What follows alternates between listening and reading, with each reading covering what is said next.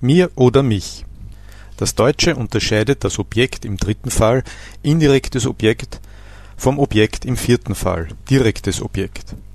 Ich frage mit wem nach dem dritten Fall und mit wen oder was nach dem vierten Fall. Oft ist es möglich, an die Stelle des Objekts mir oder mich zu setzen, da sie sich leichter unterscheiden lassen als jemandem oder jemanden. Welches Objekt ich verwende, hängt vom Zeitwort oder Verbum ab. Außerdem verlangen Präpositionen im Deutschen verschiedene Objekte.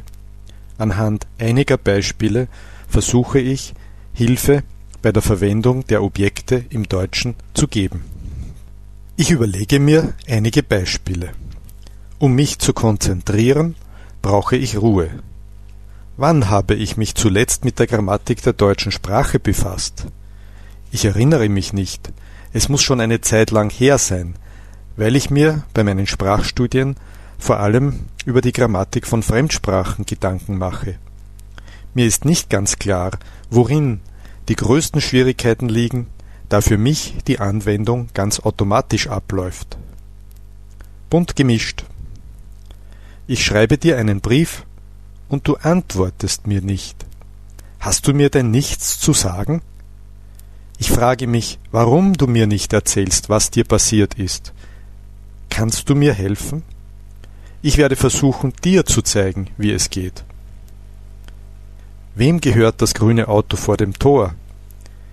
Ist dir das noch nicht aufgefallen? Das gehört mir. Das habe ich mir vor fünf Jahren gekauft.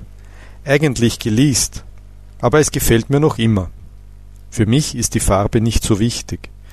Wichtig ist mir der Fahrkomfort, der Platz im Kofferraum und der Treibstoffverbrauch bedeuten mir auch sehr viel. Ich gehe einkaufen. Ich begebe mich im Auto zum Supermarkt. Ich weiß, was mich erwartet.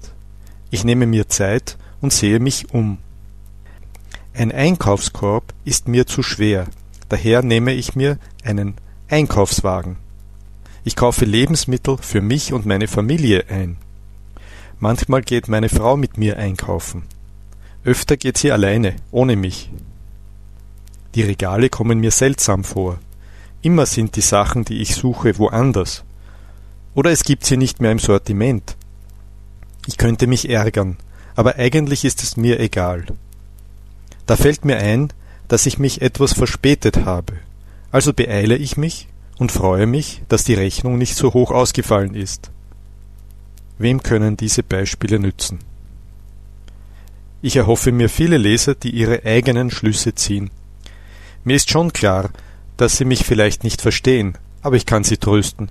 Für mich ist die deutsche Sprache auch fast eine Fremdsprache, da ich zuerst einen österreichischen Dialekt lernte. Schon als Kleinkind las man mir aus Büchern vor, hörte ich mir Kindersendungen im Radio an, und später sah ich mir das Kinderprogramm im Fernsehen an. Auch durch Liedtexte und Gedichte bekam ich schon im Kindergarten ein Gefühl für die Schriftsprache. Heute sagt man Standardsprache, mit deren Hilfe wir im ganzen deutschsprachigen Raum kommunizieren können. Natürlich ist man auch so ein Muttersprachler, aber die verschiedenen regionalen Varianten des Deutschen hinterlassen auch in der Standardsprache ihre Spuren. Es interessiert mich, was Deutschlernende für Schwierigkeiten haben. Ich traue mich nicht, ihnen Tipps zu geben, wie sie am besten im Gebrauch der Artikel und Fälle sicherer werden.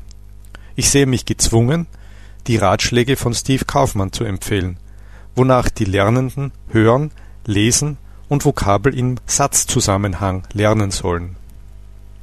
Neben dem Dativ und dem Akkusativ gibt es auch noch den Genitiv, zumindest in der Standardsprache. Der Genitiv ist in vielen Redewendungen notwendig, aber trotzdem in seinem Umfang stark eingeschränkt, wenn nicht sogar vom Aussterben bedroht. Das ist aber eine andere Geschichte.